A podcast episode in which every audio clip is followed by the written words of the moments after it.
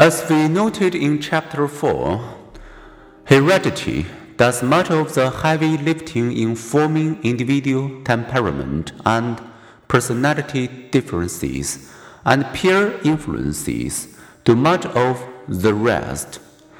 When with peers, teens discount the future and focus more on immediate rewards.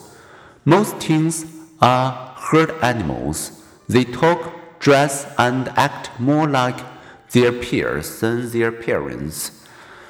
What their friends are, they often become, and what everybody's doing, they often do. Part of what everybody's doing is networking a lot. Teens rapidly adopt social media. US teens typically send 60 text messages daily and average 300 Facebook friends. Online communication stimulates intimate self disclosure, both for better and for worse. Facebook, from a study of all its English language users, reports this. Among parents and children, 371 days elapse on average before they include each other in their circle of self disclosure. Both online and in real life, for those who feel excluded by their peers, the pain is acute.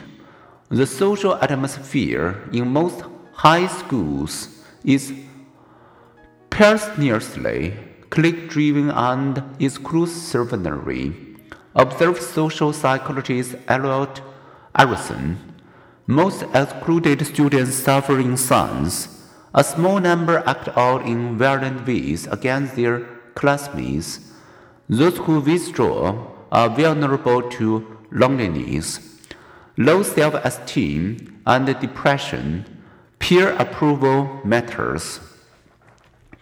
Teens have tended to see their parents as having more influence in other areas, for example, in shaping their religious faith and in thinking about college and career choices, a Gallup Youth survey revealed that most shared their parents' political views.